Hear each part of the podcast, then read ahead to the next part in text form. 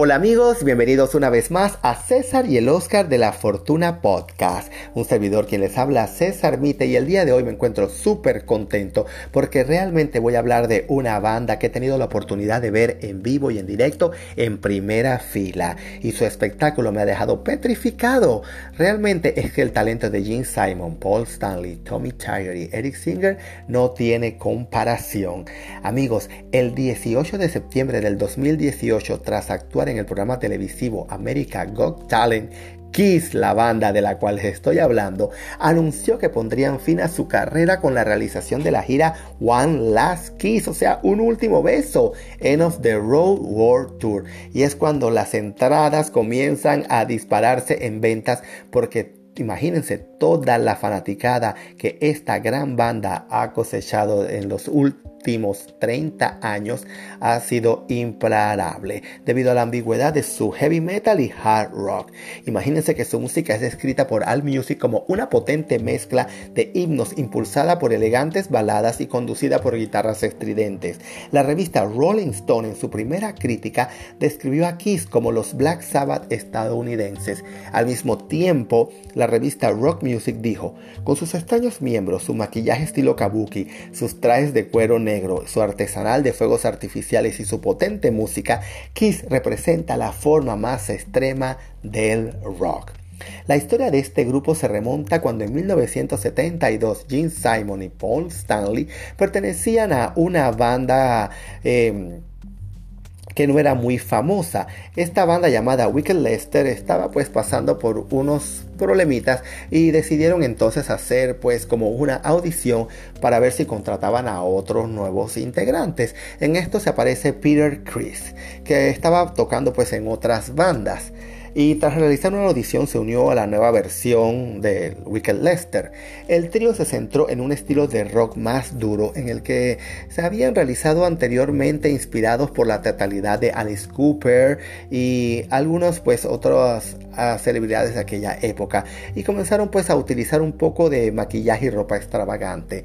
En noviembre de 1972 el trío realizó una actuación para Don Ellis de Epic Record con la intención de conseguir un contrato discográfico. Sin embargo, este no quedó satisfecho pues no le gustaba ni la música ni la imagen y durante su salida el hermano de Chris le vomitó encima. Imagínense que no estaban tan de buena suerte que digamos, pero al poco tiempo llegó el guitarrista Ace Presley y se integró a la banda completando pues el cuarteto. Un día iban en un auto y comenzaron a comentar cosas triviales y en este caso Chris dijo que había pertenecido a una banda llamada Lips, labios en español. Así que Stanley dijo, ¿qué me dices de Kiss? Y es cuando entonces el grupo adopta este nombre. Lógicamente las dos S se comenzaron a dibujar como si fueran una especie de rayos.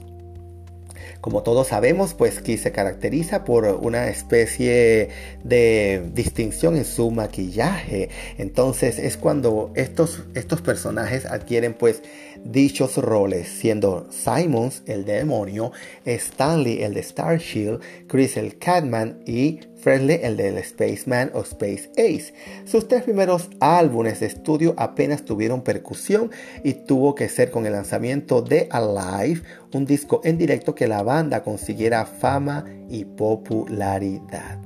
Amigos, es que realmente ver al grupo Kiss es todo un espectáculo. Yo, como les dije anteriormente al inicio del programa, he tenido la oportunidad de verlos en dos ocasiones. La primera gira de Kiss comenzó el 5 de febrero de 1974 en Edmonton, Canadá, mientras que su álbum debut Kiss salió a la venta dos semanas más tarde.